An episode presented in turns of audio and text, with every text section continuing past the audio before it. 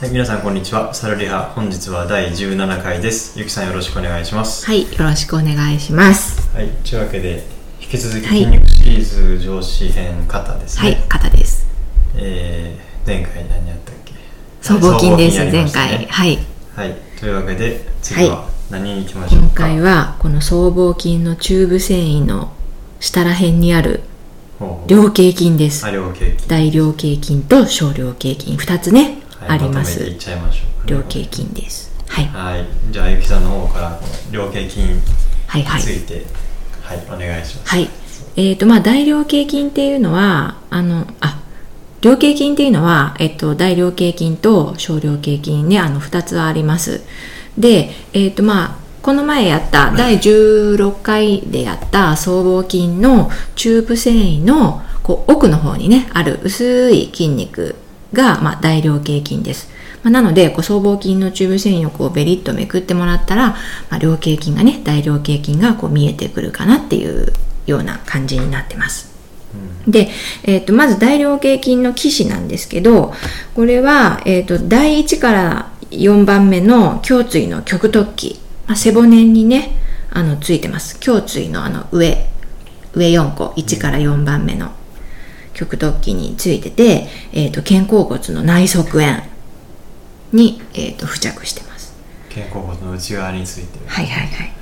で、えっと一方少量経筋っていうのは、えっとまあ、その上に大腰経筋の上にある筋肉なんですけど、えっと第6から7の頸椎の極突起、うんうんうんはい、そこから始まって、えっと停止は一緒ですね肩甲骨の内側縁についてます、はいはい、なるほどそういうところについてるということで、はいはいなので、ま機能としてあ、は上の方にあるあるのが少量経筋上が少量そのそうそうそうで下が大量下が大量経筋ですなのでなんかこういうカタカナのハの字みたいな感じにああこう左右右ねと左のはい両肩をつ描いいてたら、ますこう背骨を中心にしてこうカタカナのそう歯そをう描カくタカナみたのいな「みたいな感じでで歯のその先端が肩甲骨の内側にあそうそうそうそう、あるとういんう、うんなるほどまあ、形としてはこうね大量頸筋っていうぐらいなんでひし形の形をした筋肉になってきますあ筋肉一個がひし形、うんああ確かにひし形そうそう、まあ、ひし形う筋って書きますからね漢字んでまあよく絵を見ると、まあ、ひし形の形をねしてますので、うんまあ、ちょっとイメージ湧かない人一回本開いてまあそうですぜねひぜはいひ絵をこねの見てみてこうください見てもらってはいはい機能としてはどんなまあ、機能はこれもう簡単で肩甲骨の内転ですねぐっとこう背骨に肩甲骨を引き寄せる動きをします、まあ、それが、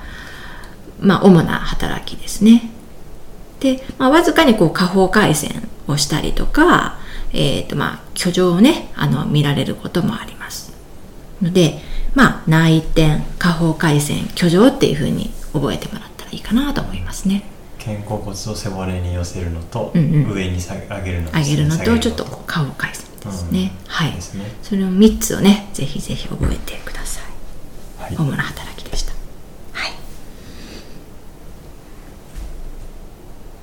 神経支配は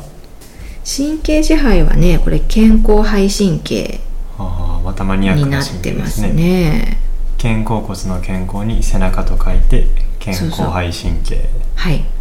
これは C 頸椎の C4 から6はあはあはあ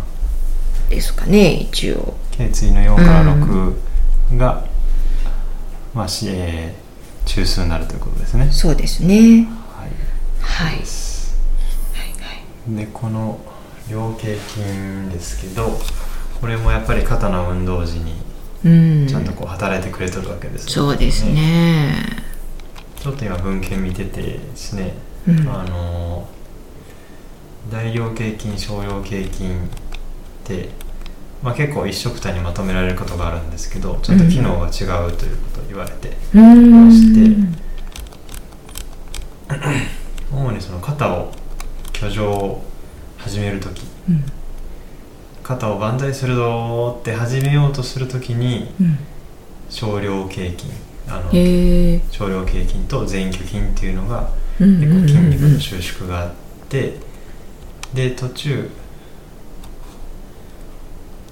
から、えー大量経菌が入ってくるっていうあそうなんですか形らしいですへえねあと肩甲骨のその外転こうとあの羽を広げるようにこう手を横にバサッとこう広げうんうんるうんうん動きでは、その肩甲骨をうんその胸郭あの肋骨とかにグッと押し付けるような役割をしてくれてたりするらしいですね。うーうんんじゃあこう臨床的にはこう肩甲あの手を上げる時手を上げるのってこう上腕骨がこう屈曲していくんですけどそのやっぱベースになる元土台っていうのは肩甲骨うんになるんうでんす、はいはいその土台がもうへにゃへにゃやと、うんやっぱりその上に立ってるその上腕う骨、んまあね、ど基礎がふにゃふにゃやったら上に立ってるビルなんかふにゃふにゃですけど、うんあんなイメージでやっぱこう肩甲骨基礎になる肩甲骨ががっちり止まってないと、うん抹消っていうのはね抹消うまく動きを発揮できないです上腕骨の動きがでよきないねですねだからさっき言ったようにその、えー、前鋸筋とかさっき言った少量筋少量って筋い筋がうのがもうふにゃふにゃやと、もうその肩甲骨をガチッとこうしっかりした基礎ができなくって、うんふにゃふにゃの基礎になっちゃうんでやっぱそれで上げにくくうんなっちゃうんですね、だからちゃんとやっぱりその少量経筋とかその内転筋の筋収縮を筋力強化してあげたりとか上げるときにその少量経筋使うんだっていうのをその意識してあげるようなこう運動を一緒にしてあげることで、うんその肩が上がりやすくなるっていうこともあるかもしれませんね、うんっていうところですね、なるほどははい、まあ、これも一つ参考にいだから前回のと含めて肩上がらない人っていうのはやっぱりその前鋸筋とか僧帽筋下部繊維とか、うんまあ、あと両頸筋とかうんっていうところがちゃんと使えてるかどうかっていうのを確認した方がいいかもしれませ、うんねんそうですですね大体みんな肩上がらない人ってもう肩すぼめちゃうんですねうんそうそう僧帽筋使って使って上に行上っちゃうんで部繊維使ってすぼめちゃいまそすようだからね下に下げたりとか、うん内側にこう止めてくれるような両頸筋とかの筋肉をちゃんと使えるようにしてあげると結構動くことがありおまおす、はいはいははいいそんななるほ感どじで勉した強になりましたはい、はいありがとうございますありがとうございましたはいサルリハ今日は第17回大量経筋と少量経筋でしたヒロさんありがとうございましあたりがとうございましたはい